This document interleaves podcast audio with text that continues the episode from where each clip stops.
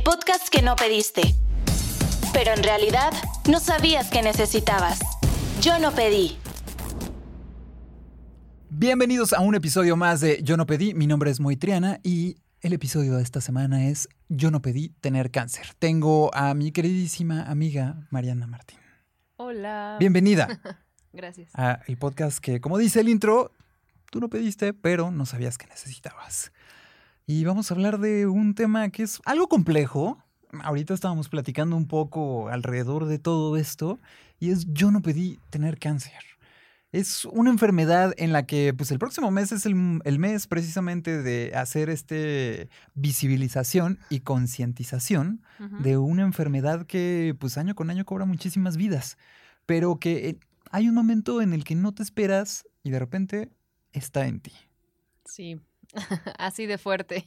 Y pues te invité a que me cuentes un poco tu experiencia y cómo ha sido vivir con esto, ¿no? ¿Cómo fue que llegó a ti? ¿Cómo fue pues tener que enfrentarte a una situación así? Sí, Puede ser un problema, puede ser un nuevo reto, no sé cómo lo veas tú, pero cuéntame un poquito más.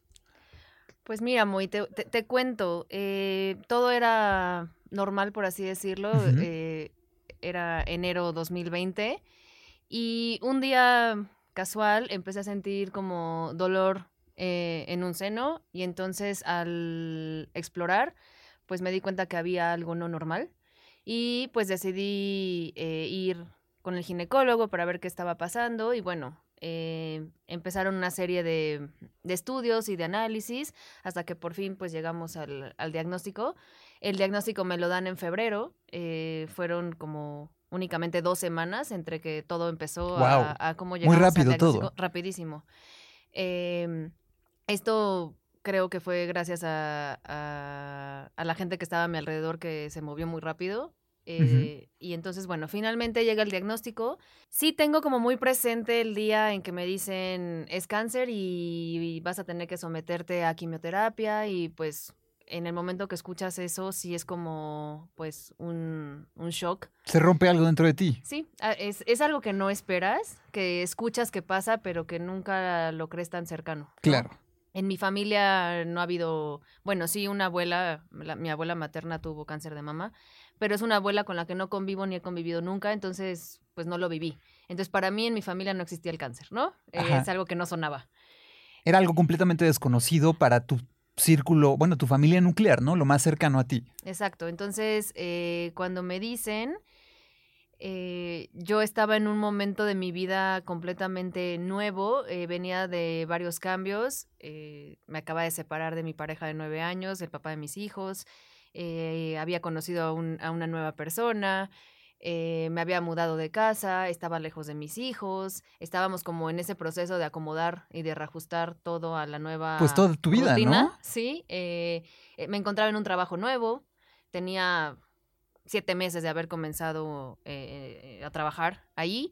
Entonces, realmente estaba viviendo una situación de cambios, de, de ajustes, y bueno, pues viene un ajuste nuevo que es el cáncer. Eh, en principio, eh, creo que me asusté un poco más al pensar en mis hijos que, que, en- que en mí, ¿no? Eh, en el momento fue como inmediatamente vinieron a mi cabeza mis dos hijos, que pues son chicos. son- Piensas, se van a quedar sin su mamá. entonces, o sea, porque... que existe la posibilidad, ¿no? Nunca, nunca pensé en la muerte como tal. Ok, porque yo siento que la naturaleza del ser humano es pensar en lo peor, Sí. siempre, cuando tienes un diagnóstico de este tipo de cosas.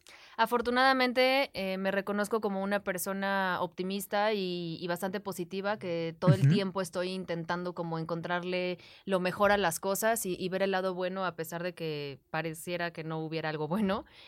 Entonces, eh, no pensé en la muerte como tal, pero sí en, en la dimensión y en la gravedad de la enfermedad. Eh, mis hijos pues son chicos, entonces sí era como, si, si en este proceso llego a irme eh, como posibilidad, no era como mi, mi, mi enfoque, pero existía esa, esa posibilidad. Entonces sí fue como, pues tengo que hacer lo que toque hacer para evitar esa posibilidad y estar, estar para ellos como más tiempo. Ese fue como lo primero. Sí, la- lo- el primer pensamiento, la primera cosa en la lista de tareas que tienes que hacer, ¿no? Exacto, sí. Mi primer pensamiento fueron los niños. Una vez como atravesando ese pensamiento y pensando un poco más en mí, fue como sí lo vi como un reto de que he podido con muchas cosas en la vida y por qué no poder con esto, aunque sea algo que suena muy rudo. Y, y, que al final es algo desconocido. Y como cualquier cosa desconocida, pues trae miedo, ¿no? Claro. El, el, el no saber realmente qué va a pasar y la incertidumbre y, y, que físicamente no sabes tampoco qué reacción vas a tener. Todo esto como que sí apanica un poco, pero sí desde un inicio intenté como pues estar positiva y confrontar todos los miedos que pudieran ir apareciendo en el camino. Sabía que se me iban a despertar monstruos internos y sabía que, que iba a haber días más difíciles que otros. Eh, les comentaba hace ratito que estaba comenzando una nueva relación con una persona y cómo es la vida. Eh, ahora entiendo el por qué llega esta persona unos cuatro meses antes de que pasara esto. Wow. Eh, él es un sobreviviente de cáncer también. Él tuvo cáncer a los 16 años. Wow, o sea. Entonces ya lleva más de 20 años que no le ha regresado. Ok. Entonces, eh, para mí, esta persona llega como una guía, ¿no? Eh, ha sido como un maestro dentro de este proceso. Una pequeña luz, ¿no? Dentro de, dentro de todo este camino. Sí, que, que en el momento que le compartí el diagnóstico, eh, me sentó, me llevó a una catarsis en la que me explicó lo que venía, lo que no venía, qué iba a pasar, cómo me iba a sentir, este, y a lo que tenía que estar como preparada y literalmente me planteó, hay dos opciones, o la libras o no la libras, esa es una decisión tuya. Porque en estas situaciones, pues tiene mucho que ver la actitud, tiene mucho que ver lo que tú quieras y cómo te mentalices. Que es súper importante eso que acabas de mencionar. Yo conozco gente que le han dado el diagnóstico y inmediatamente se sienten derrotadas. Sí, es que es fácil. La verdad es que si no estás dispuesto a, a soportar, si no estás dispuesto a confrontar, si no estás dispuesto a, a escucharte, el, pues el camino más fácil es dejarte, ¿no? Es pues simplemente dejar que pasen las cosas. Pero, pero en el momento que, que me dice es esto o es esto, ahí tomé la decisión que al menos yo lo iba a vivir para librarla, ¿no? Y, y que siempre dije esto Esto se va. esto se va, Se va de mí. y, y no, no, no, no estoy dispuesta a, a que me lleve a otro. A darle la batalla, ¿no? Sí, entonces, este, pues comencé a hacer lo que me tocaba hacer. Eh, entendí también que, que era un momento en mi vida para hacer pausas, porque se acaba lo laboral, hay mucho tiempo para ti. Y bueno, vamos a sumarle que empiezo quimioterapia una semana antes de la pandemia. Que eso debe ser un escenario complicadísimo, ¿verdad? Sí, y además viviéndolo con una persona que llevaba cuatro meses de haber conocido, en, ¿no? Exactamente. o sea Entonces- que, que, digo, si no hubiera tenido ese antecedente, como bien mencionas, de que él también eh, padeció esta enfermedad y, y la libró y salió adelante, eh, una persona común y corriente pues, se hubiera panicado aún más, ¿no? Y a lo mejor no te hubiera dado esa guía y esa pequeña luz en, en todo este problema tan grande en el que te enfrentas. Y luego te llega esta parte de la pandemia, ¿no? Ahora, asume un tratamiento en un hospital cuando empieza una pandemia que Sí. ha cambiado completamente al mundo. Sí, no, la verdad es que se empezaron a sumar cosas. eh, no sé si entendí la dimensión de la pandemia o no, porque mi cabeza estaba enfocada en, en librarla, ¿no? En, en- trabajar todo lo que tuviera que trabajar, en dejarme guiar por quien me tuviera que dejar guiar, confiar en 100% en la medicina, en los doctores, en quién había llegado como doctor a mi vida. Eh, la verdad es que yo no moví mucho, eh, fue la gente a mi alrededor la que me contactó, la que se movió, la que encontró a los médicos, a, a todo, y simplemente las cosas empezaron a, a agarrar forma. Y de repente ya me encontré en una sala de hospital conectada a una quimioterapia, ¿no? Siento que ni siquiera tuve tiempo, mucho tiempo de pensarlo porque el diagnóstico llegó tan rápido y el tratamiento comenzó tan rápido que no tuve tiempo para, para, Asimilarlo, afrontarlo. para digerir. eh, Lo que estaba pasando. Sí, entonces simplemente empezó, ¿no? Eh, el tema de la pandemia, creo que en mi caso particular, en lugar de hacerlo más complicado, lo volvió un poco más fácil, porque pues el no tener que salir, el no tener que hacer muchas cosas, el, ten- el quedarme en casa, pues me dio tiempo para estar conmigo misma, que creo que es algo que nos ha regalado la pandemia a todos. Claro. Ha habido quien no lo ha tomado o quien no lo ha podido entender así. Ha habido personas que no han podido lidiar con ellas mismas. O incluso sí, o personas que se han dado cuenta que no, no, Que no son- pueden lidiar con la otra persona, Que ¿no? son seres humanos horribles. Sí. Eh, sí, se han vivido como diferentes situaciones eh, dentro de esta pandemia, pero a mí creo que me ayudó porque mi vida antes de- del cáncer eh, siempre he sido una persona sumamente vaga, Social, activa, eh, que no me paraba de, de aceptar proyectos, trabajos, cosas a pesar de mi trabajo como este formal, ¿no? Es Maestra de, de, de primaria. Pero siempre tenía algo en la tarde, ¿no? Ya fueran clases particulares o... Algo en que o mantenerte foto, ocupada. O lo que fuera, pero yo llegaba a mi casa ya más tarde, ¿no? Entonces, y todo el tiempo, y llegaba el sábado y el domingo y ya tenía planes para todo el día. Entonces, de repente esto es como dejas de hacer todo lo que venías haciendo Es un freno de mano a tu vida. Sí, entonces yo lo veo, eh, ahora lo entiendo como una oportunidad para, para entenderme, para escucharme, para replantear toda mi vida personal, ¿no? Ok. Hacia dónde quieres ir, qué quieres, qué no quieres, eh, hacia dónde está tu proyecto, cuál es tu misión de vida, como muchísimas situaciones que dije, ok, entonces más bien en lugar de, de verlo como algo negativo, lo tomé como algo positivo en lo que, si bien cualquier, cualquier situación tiene cosas negativas y positivas, hay que tratar siempre de enfocarte en, en- en lo mejor, ¿no? Entonces, ¿qué, ¿qué era lo mejor dentro de todo lo peor? era esta oportunidad de poder hacer un freno, detenerme, tener tiempo para mí que no me lo había dado en muchos años, eh, en darte cuenta quién está a tu alrededor, porque estas situaciones, la verdad es que te, te demuestran quién realmente está para ti, quién no está, y gente viene, gente va, ¿no? Y durante estos meses eh, he podido darme cuenta, pues, de eso. Se acercó muchísima gente que hace años no, no estaban en mi vida, eh, lo cual fueron sorpresas bastante gratas porque pues fueron muestras de, de cariño, eh, hubo gente que aportó económicamente, gente que se tomaba el tiempo para qué quieres comer y me mandaban cosas a la casa, este, flores, ¿no? Este, diferentes muestras de amor, en el que también eh, yo lo que entendía con tanta muestra de, de- de amor y de cariño era, pues, has hecho cosas buenas, ¿no? Porque, pues, si no, no, claro. no, te, no te pasaría esto. Aquí está ¿no? toda esta respuesta de toda la gente que a lo mejor has influenciado en sus vidas o has tocado de alguna u otra forma su entorno, sus emociones, eh, su día a día en algún momento. Puede ser que no sea ahora, actualmente, pero pudo haber sido en el pasado, ¿no? Sí, sí, justamente con, con la gente que, tenía más de seis años o diez años de no saber nada, que de repente por alguna razón se enteraron y, me buscan y entonces llegó un momento que de verdad al principio, estoy hablando del primer mes o los primeros dos meses, me sentía saturada, pero no era una saturación fea, o sea, era como, decía, es que es demasiado, ¿no? Ruido a mi alrededor. Eh, siempre muy agradecida de, de- de todo, todo aquel que estuvo o, o ha estado. Eh, pero de repente sí fue como, ah, es demasiado.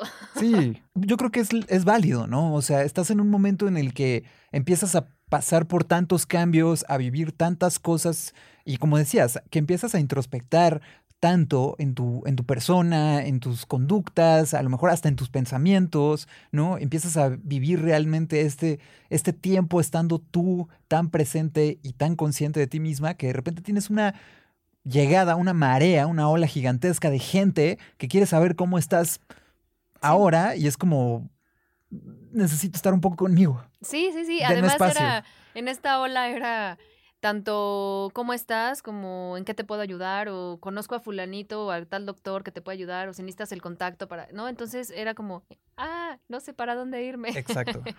Pero bueno, se fueron acomodando las cosas y eh, las primeras quimioterapias sí fueron bastante rudas hablando eh, la parte física. Eh, sí tuve muchos eh, efectos secundarios, que me, me sentía muy mal y estuve eh, en cama, eh, pasaba en cama los primeros tres días, muchas náuseas, vómito, cero apetito, estaba muy débil, un sueño así, es, es, es, es muy raro de explicar, pero quieres despertar y no puedes despertar. Bueno, en fin, empiezan también a haber como muchos cambios eh, físicos, se reseca la piel, eh, la caída del pelo todavía no llegaba, pero eh, eh, es tanta la resequedad que incluso te salen costras este, en la nariz, se te rompe la piel, y entonces empecé a tener como costras por todos lados, rasguños, eh, no sé, empieza a, a cambiar mucho el cuerpo, las uñas. Y que además tienes que ser súper consciente de todo eso porque puede atraer más problemas, ¿no? Claro. Sobre todo estas lesiones que se te empiezan a hacer en la piel, que no se ulceren, que no se vuelva un otro problema de salud, ¿no? Sí, además, creo que durante todo el proceso no deja de haber incertidumbre. Y creo que la incertidumbre, si no la sabes manejar, eh, te lleva a un estado de estrés o de impotencia o de miedo o, ¿no? Te, te puede llevar a, a otras situaciones. Claro. Porque la incertidumbre pues siempre asusta, ¿no? El, el no tener la certeza de qué viene, qué va a pasar, cómo me voy a sentir, eh, voy a terminar en una cirugía, no voy a terminar en una cirugía, qué va a pasar conmigo. Pues eran varias cosas, ¿no? Entonces, esta incertidumbre eh, creo que también la supe manejar o llevar o aceptar. Entonces, me empecé a meter mucho como en la parte espiritual que también tenía muy abandonada siempre me eh, he considerado también que, que, que trato de no perder el suelo y tener muy presente que somos energía y que hay muchas cosas alrededor, pero estaba muy desconectada, desconectada de, de la espiritualidad y desconectada de mí. Entonces, empiezo a conectarme, empecé a leer cosas, empecé como a hacer meditaciones que también no había hecho y poco a poco fueron saliendo cositas eh, mías Para trabajar en tu persona. para trabajar en mí y para aprovechar esa oportunidad, ese tiempo conmigo misma y hacer un poquito a un lado y no estar como enfocada en, La enfermedad. en la enfermedad como tal. Pero sí he de contarles que hubo un momento que me sentía tan mal físicamente, yo creo que la tercera, la cuarta quimioterapia, Ajá. que, que los pensamientos negativos llegaron a mí.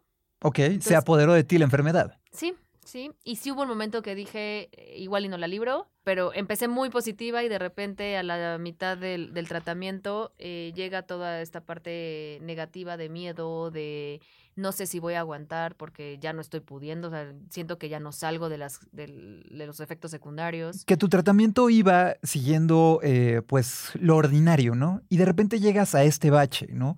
En el que acabas hospitalizada, me estabas contando. Sí, sí, justo en la cuarta quimioterapia me hospitalizaron porque fui a un estudio que me tocaba y esa vez me sentía muy mal físicamente, pero bueno, eh, no- nunca me ha gustado quejarme Ajá.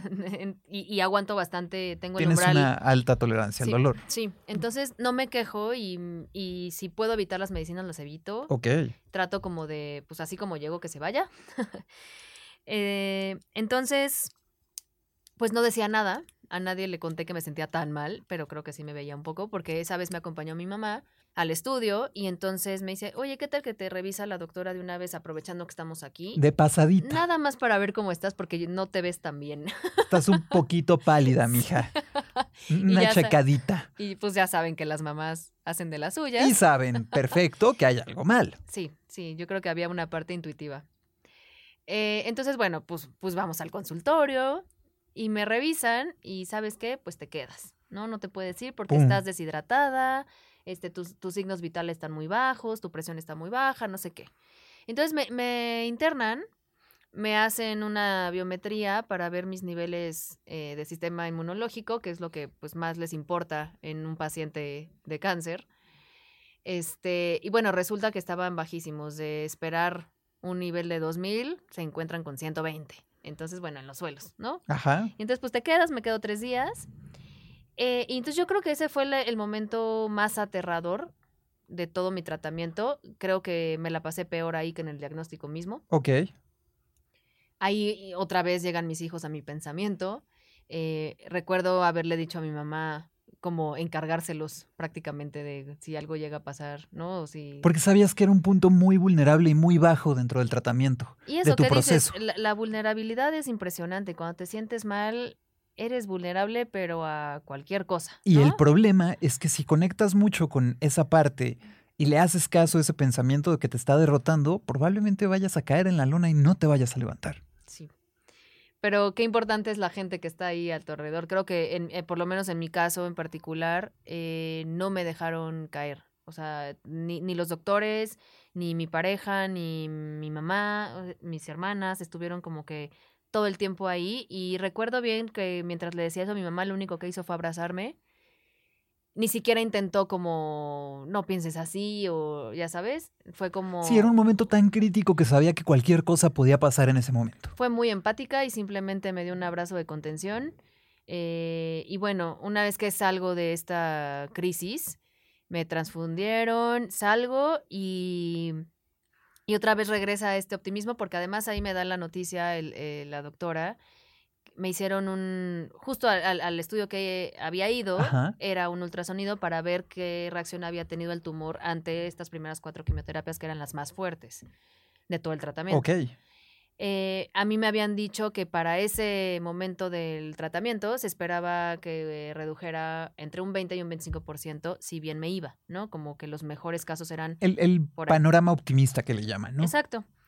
Y entonces, eh, al, cuando ya me iban a dar de alta, entra la doctora con la hoja, con el resultado del ultrasonido y nos dice, les tenemos muy buenas noticias, eh, eres nuestro primer caso que supera los, el 25%, se redujo un 50%. Wow. Entonces, bueno, pues obviamente es una motivación. Días antes te debatías entre la vida y la muerte. Y de días repente- después te dicen, todo va muy bien. Todo va hay muy mucha bien. esperanza, hay un panorama muy, muy, muy, bueno. positivo, de hecho, pues mucho mejor del que esperábamos, ¿no? Entonces, bueno, salgo del hospital con este 50% en la cabeza, lo cual me sube los ánimos impresionante. Te llena de motivación, Sí. te y- prepara para seguir adelante. Y entonces dije, no más pensamientos negativos. O sea, si ya pude con el 50, puedo con el 50 que, que resta, ¿no? Y, y si dijeron que lo más difícil ya pasó, pues entonces lo único que queda es acabarlo y estar bien. Les cuento, salí, hasta una cerveza me eché. De, Claro, de- porque dentro de las en- cosas prohibidas yo creo que algo para festejar y, y- y celebrar una pequeña victoria dentro de un proceso tan complejo, tan largo, es válido, ¿no? Súper válido. Entonces, bueno, festejamos, obviamente, eh, salí muy contenta.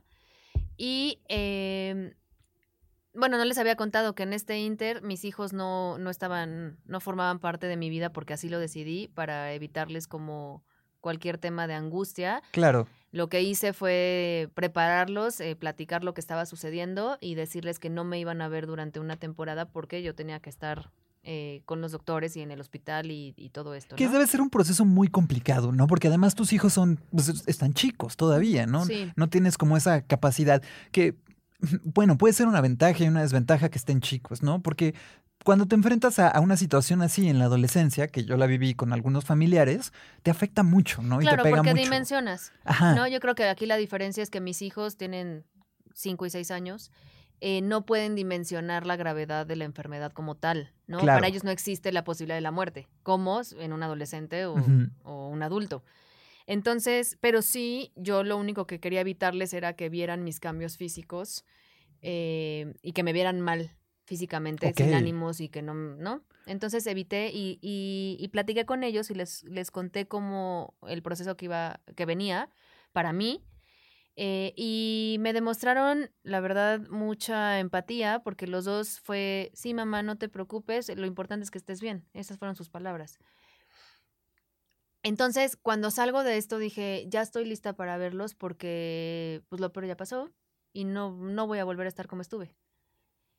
Y entonces los reincorporo a mi vida Ajá. y pues también me cambia todo, ¿no? El, el- el poderlos ver, pues El- por ahí siempre han dicho que los, ¿no? que los hijos son el alimento del alma y pues es muy cierto. Creo que pues también han, han, han sido parte de estos resultados, que a su manera han sabido decirme aquí estoy. Eh, por ahí Juliana tuvo un detalle en el que me dibujó pelona, pero me decía, pero estás contenta y vas a estar bien. Eh, encontró un video de la historia de una mamá con cáncer, de, con sus hijos, y me, y me lo mostró. Y entonces era como decir, entiendo lo que está pasando, ¿no? Se identificó claramente con, Claro. el, con el video. Y me lo hacía saber y siempre me dijo, no me gusta, me gustabas más con pelo, pero te va a crecer. ¿No? Que creo que es, pues sí, lo importante. Yo, y al final siempre les dije, lo importante es estar bien y, y hacer las cosas que tenemos que hacer y pues para eso están los doctores y va- voy a estar bien, no se preocupen, ¿no? Y lo del pelo es lo de menos. Que ahora estás tocando ese tema, el pelo, el cambio físico.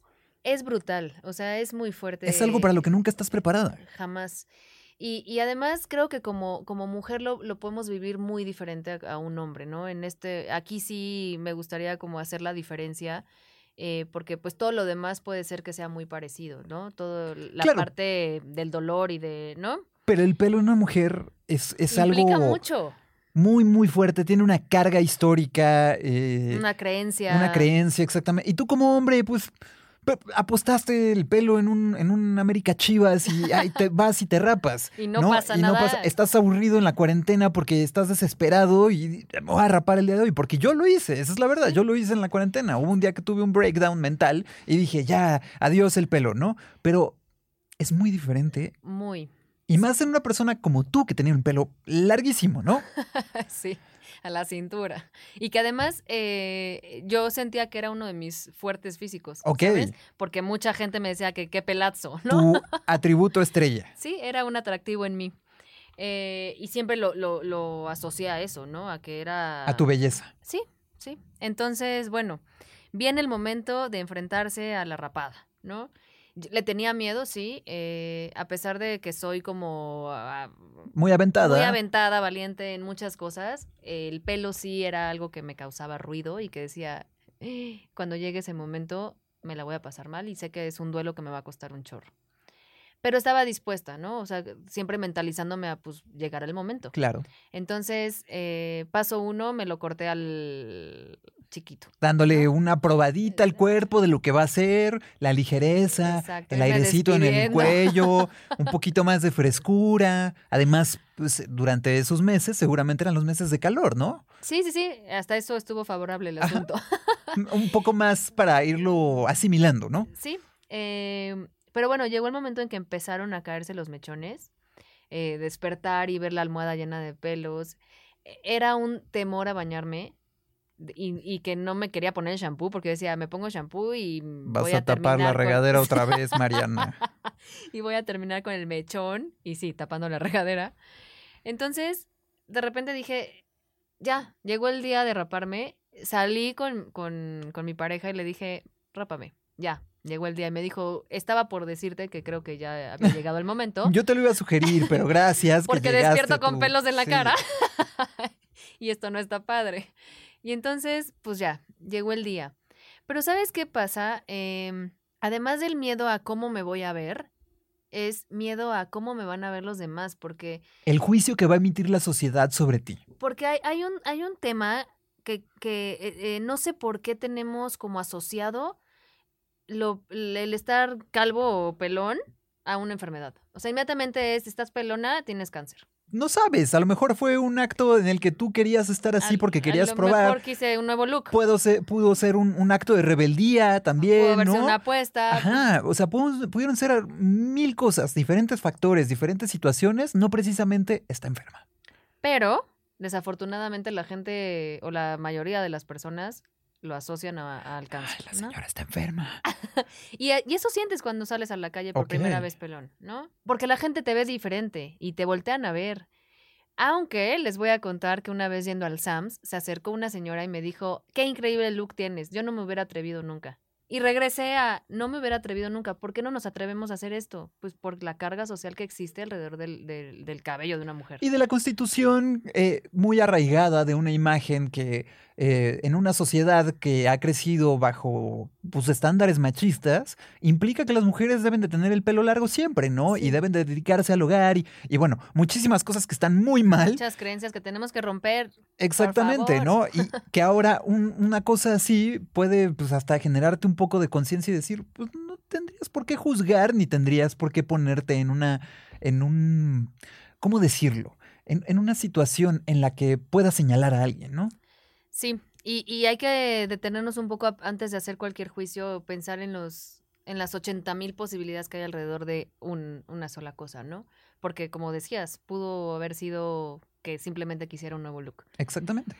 Y lo que empieza siendo una inseguridad, ahorita te puedo decir que es mi mayor seguridad. Se vuelve una fortaleza. Sí, porque el atreverte, el salir, el decir no pasa nada y pues ¿qué pasó? Simplemente no tengo pelo, ¿no? Volverlo un factor que te motive a seguir con tu vida y a darte cuenta que estás, sí, en un proceso que puede ser complicado, pero que estás viendo hacia adelante y que quieres seguir adelante, ¿no? Sí, y que mi objetivo principal era decirle adiós y te vas de mi vida, ¿no? Y no, no todo lo que implica alrededor. Y es chistoso porque creo que si no te convences a ti mismo y si realmente no lo proyectas, y la gente que me ve o que me, me han dicho, se te ve súper bien y es que te ves, ¿no? Incluso mi pareja es como, creo que me gustas más así que con pelo. Entonces, se vuelve una fortaleza y dices, qué estupidez, ¿no? O sea, al final le damos muchísima importancia a cosas tan simples que no deberíamos, ¿no? Rompes con un- una construcción social que lleva arraigada, como decíamos, con- muchísimo tiempo y que te das cuenta que si está ahí, no pasa nada, la vida sigue, ¿no? Exacto, es- está o no está, pues sigo siendo la misma, ¿no? Te- tu pelo no te define como persona, como ni persona, como esencia, como nada. exactamente. He, he- he se- he seguido siendo yo, creo que nunca dejé de ser yo en todo este proceso, al contrario, más bien me reencontré.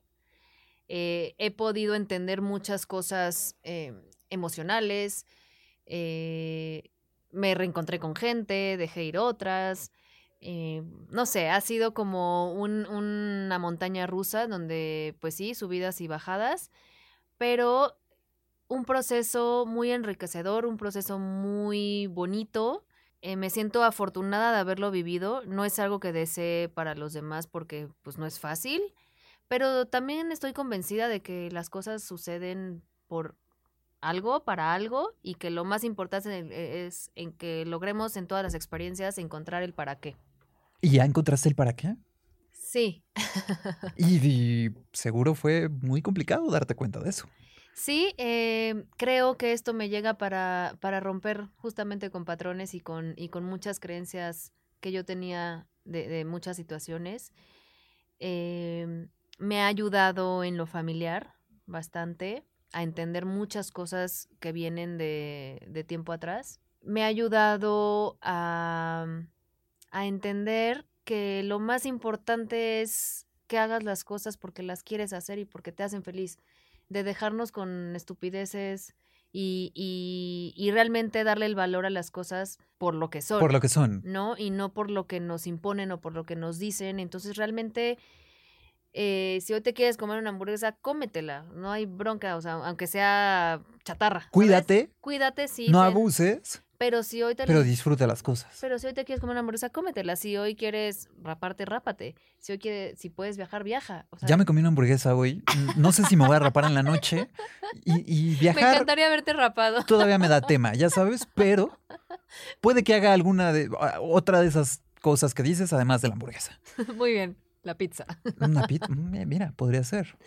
No, pero es que realmente creo que nos dejamos mucho llevar por la sociedad, por el que dirán, por lo que nos han impuesto, por lo que hemos, por lo que se cree en general de la vida, cuando realmente va contigo, lo quieres hacer por convicción, estás donde quieres estar o solo estás porque ha sido fácil llegar ahí. Al final, eh, también hace rato comentábamos, muy de que la gente cuando sales de situaciones complejas como, como es esto, te, se dirigen a ti como la luchadora, la guerrera. La guerrera. ¿No? Es como muy sonado y que se agradece el, el- el que te reconozcan, porque al final, pues sí, hay un reconocimiento y hay un autorreconocimiento de, de haber superado como, como Ajá. situaciones tan complejas.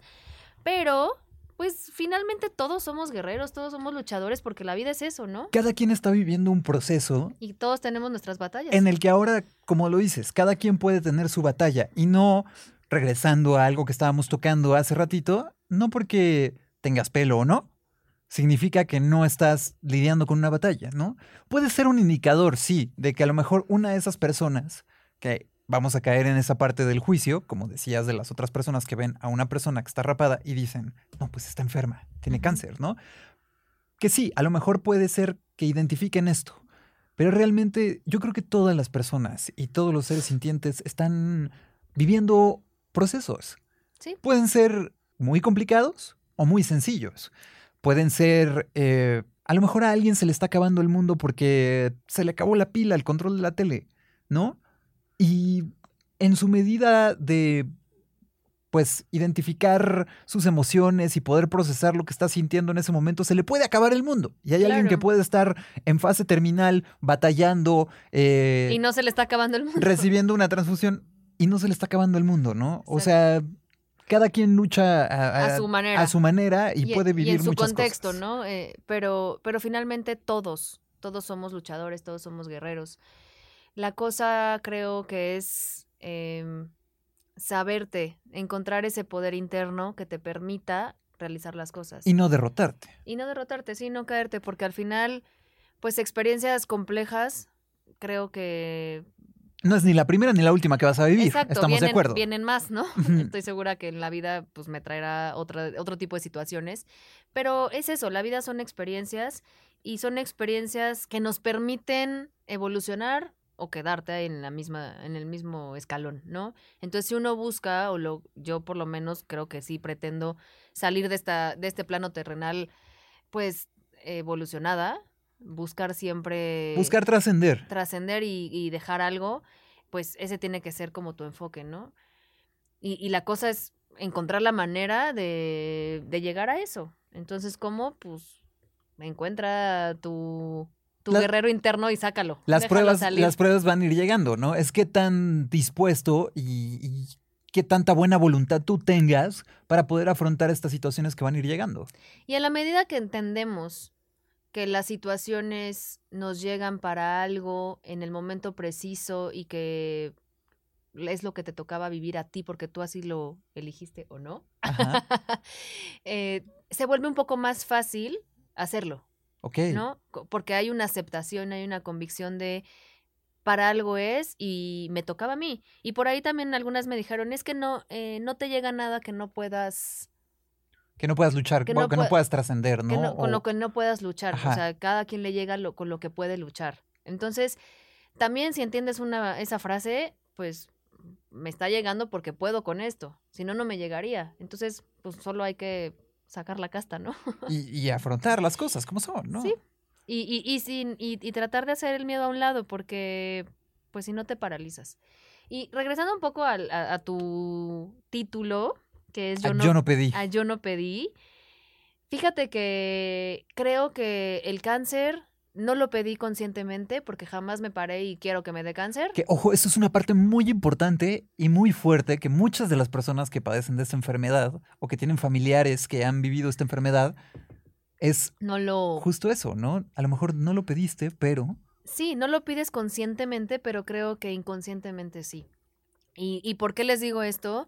Nadie, nadie conscientemente va a decir me quiero enfermar de algo así. ajá, o nadie va a querer estar en un secuestro o en cosas como complicadas, ¿no?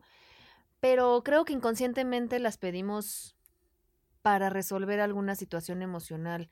Eh, también este proceso me ha ayudado a entender que toda enfermedad es una manifestación emocional del cuerpo, que si no la escuchas, eh, la puedes a lo mejor apagar un ratito y callar, pero mientras no se resuelva, va a volver a alzar la voz. y que si hay algo que te está molestando ya, ¿para qué procrastinas y dejas que siga y siga y siga y siga, ¿no? Cuando Sí. se puede volver más complicado todo. Me, me di cuenta que si llegué a esto fue porque no escuché a mi cuerpo antes, ¿no? Por Y un entonces descuido. Lo dejé crecer y son emociones que se van sumando y se van y se van haciendo pues más grandes y llega el momento en que el cuerpo dice ya no puedo con esto y entonces cómo lo manifiesta pues a través de una enfermedad así. Hay mucha gente que se refiere al cáncer así, ¿no? Como la enfermedad de las emociones, de comerte las emociones, de no querer afrontarlas, de no querer eh, hacerte responsable de tus emociones. Hay un capítulo de este podcast que justamente se llama Yo no pedí hacerme responsable de mis emociones. Em, Y pues es eso, ¿no? O sea, en el momento en el que vamos dejando que esos sacos de culpa, resentimientos, iras, enojos, lo que sea, se vayan Sí. acumulando, eventualmente pues no van a traer nada bueno a nosotros, ¿no? Sí, entonces decido que a partir de, de esto, lo más importante es escucharme, que voy a estar muy pendiente de, de lo que manifiesta mi, mi cuerpo, mis emociones, ponerle nombre a todo, dejar de, de callar por miedo, dejar de... Porque creo que eso hacemos, ¿no? En- hablando de mejor de una relación de pareja, pues es bien fácil decir, para evitar cualquier bronca, mejor no lo digo y te lo tragas y te lo tragas y vas guardando y vas guardando y de repente Explota. llega un momento que tiene que explotar. Que eso no sucede mucho en todo. las relaciones, ¿no? Y- y es complicado porque a veces por no entrar en ese conflicto, pues puedes llegar a esta parte. Y además no, no solo es tragar y aguantar, es aceptar cosas que no van contigo o que no te gustan realmente, ¿no?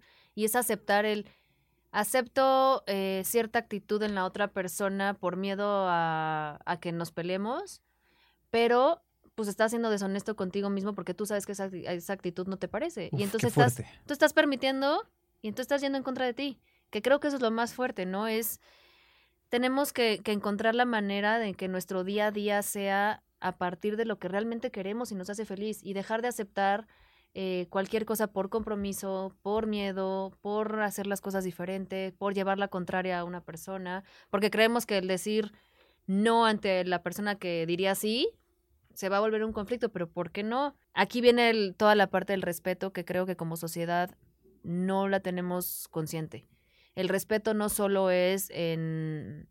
Nos han enseñado que el respeto es únicamente eh, escuchar tu opinión. Claro. Pero no, el respeto está en que si a ti En te gusta. A y a mí me gusta B, pues tú haces A y yo hago B. No tenemos, no siempre va a tener que ser lo mismo para los dos.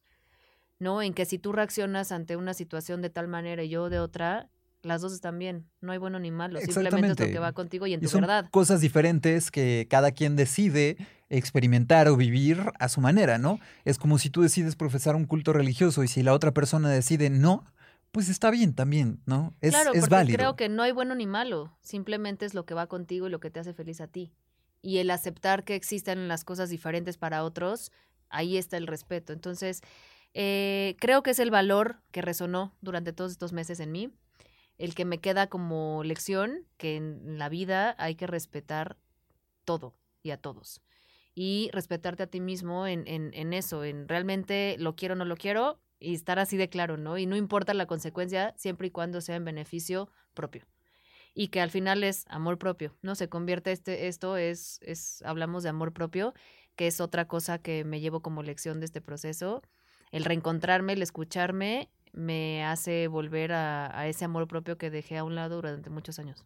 Y que ahora que hablas del amor propio y de toda esta parte, es muy fuerte porque además llevas muy poco tiempo en este proceso. O sea, ha sido un proceso de poco más de medio año, digámoslo así. Sí, pero son meses, ¿no? Ajá, y ha sido tan cambiante, te ha llevado a vivir tantos extremos y tantos opuestos, pues, en- Sí, sí, si sí. se puede decir de esa Claro, forma. oscuros. Ajá, ¿no? Eh, eh, hay momentos en los que hay luz, momentos en los que estás en, en completa tiniebla, pero encontraste ese valor, ese valor tan importante del amor propio y de cómo te puede ayudar a trascender como persona. Sí, porque creo que no hay nada más fuerte que el amor propio. O sea, definitivamente eh, una persona sin amor propio es sumamente vulnerable ante muchas situaciones y ante muchas cosas. Y si hay amor propio, hay todo. Hay respeto, hay comunicación, hay, hay autoestima, hay seguridad. Hay muchísimas cosas que vienen de por medio que te hacen crecer como persona y ser un mejor ser humano. Exacto. Entonces, ¿qué queremos ser? Ahí está. Es Ahí lo que está te la respuesta, ahí entonces- es, es una gran pregunta. ¿Qué queremos ser? Entonces, ¿para qué llegó el cáncer a mi vida? Para encontrar el amor propio. Qué fuerte. Eh, normalmente cerramos este podcast con cinco cosas de que no hayas pedido del cáncer, pero que ahora estés agradecida de ellas. Ya has dicho muchas Sí, a lo largo de este capítulo, pero si pudiéramos enumerar rápido algunas de ellas, ¿cuáles serían? El respeto, Ajá. el amor propio, por supuesto. Em, la gente que se manifestó. Darte cuenta de Darte cuenta de... las personas que realmente están. Están, sí. o de qué manera están, ¿no? Porque hay gente que siempre ha estado y que siempre va a estar, pero eh, ahorita me doy cuenta de qué manera. ¿no? Ok. Rescataría la valentía, Ujú. que también creo que es bien importante ser valiente. O sea, no. El, el, el, el encontrar la valentía en ti mismo te hace dar saltos o te hace confrontar y eso te permite avanzar. ¿Y la última? Y la última, pues me gustaría dejarles una frase que también resonó mucho en mí Ajá. durante este proceso, que dice así. no, les dejo la última frase. Si no puedes controlar lo que está pasando, intenta controlar cómo reaccionas a la situación, porque ahí es donde está el poder. Claro. Eso es una gran verdad de la vida y del universo. Es, es como toda esta gente que dice, si es para ti, aunque te quites, ¿no? Y si no es para ti, Aunque te pongas. O sea, es un poco traducir esa parte, pero sí, si no estás en control de las situaciones, déjala ser. nada más ten cuidado con tu reacción, porque es lo que puedes controlar. Y eso es lo que va a hacer que todo el entorno cambie, ¿no? Alrededor de tu reacción. Claro, porque eh, nuestras reacciones te llevan al camino uno o al camino dos, ¿no? Y exactamente. Y tú puedes creer que tu reacción, pues solo va a tener una, pues valga la redundancia, otra reacción eh, eh, inmediata. Pero realmente hay toda una cadena que se conecta Claro. de cosas, que situaciones, el ambiente. em, bueno, que inclusive hasta tus perros se dan cuenta, ¿no? De cuando pasas algo así. Sí, no, por supuesto, porque pues acuérdense que somos energía y entonces todo lo manifestamos a través de la energía y pues la gente alrededor o incluso los animales pues te perciben, ¿no? Y lo van a sentir. Sí, y, y, y qué poderosos somos Como seres humanos, como especie, como todo. como personas, como hay que confiar en uno mismo, hay que darse cuenta del poder que tenemos como, como seres humanos y que siempre se va a poder. Siempre, siempre se va Siempre, a poder. Siempre se va a poder. Mariana Martín, muchísimas gracias por venir a este Yo no pedí, en este caso, tener cáncer. Ha sido una conversación que me ha inspirado mucho, la verdad, a, a hacer ciertos cambios en mi vida y a cambiar mi forma de pensar. Eh, pude relacionar esto con otros episodios eh, eh, y que, que han tenido como cositas, pero, em, hijo, ay, llega, ¿sabes? Llega esa emoción. Y la verdad, yo te conozco a ti desde hace varios años y es de admirarse cómo has salteado este proceso, cómo has ido transitándolo y el apoyo que todo hay alrededor, tanto de tu familia, lo- la tarea que hicieron tus hermanas se me hace una tarea monumental Sí. en la que encontraron una manera tan rápida de ayudarte y, y que todas las cosas se hayan coordinado, fue por algo. Sí, sí, sí. Na- nada es, es casualidad. Creo que todo es causalidad. Y ahí regresamos al pues el para qué y el por qué, que finalmente logramos encontrarlo. Ándale, perfecto. Pues muchísimas Gracias ti, por haber venido. Eh, esto fue Yo no pedí en su edición Yo no pedí tener cáncer. Recuerden seguir las redes sociales de este podcast en arroba yo no pedí.mx en Instagram. A mí me pueden seguir en arroba moitriana. Eh, muchísimas gracias a Estudio Amigos por las instalaciones, facilidades. Si ustedes quieren hacer un podcast, este es el lugar. Se van a olvidar de todas las cosas técnicas. Si tienen que editar o comprar equipo carísimo, aquí los ayudamos a hacer un producto de calidad que pueda llegar a su audiencia. Eh, esto fue Yo no pedí. Nos escuchamos la próxima semana. Adiós. Gracias por escuchar. Yo no pedí. El podcast que no pediste, pero en realidad no sabías que necesitabas. Sigue a Moy en arroba Moy Triana. Un podcast de estudio amigos.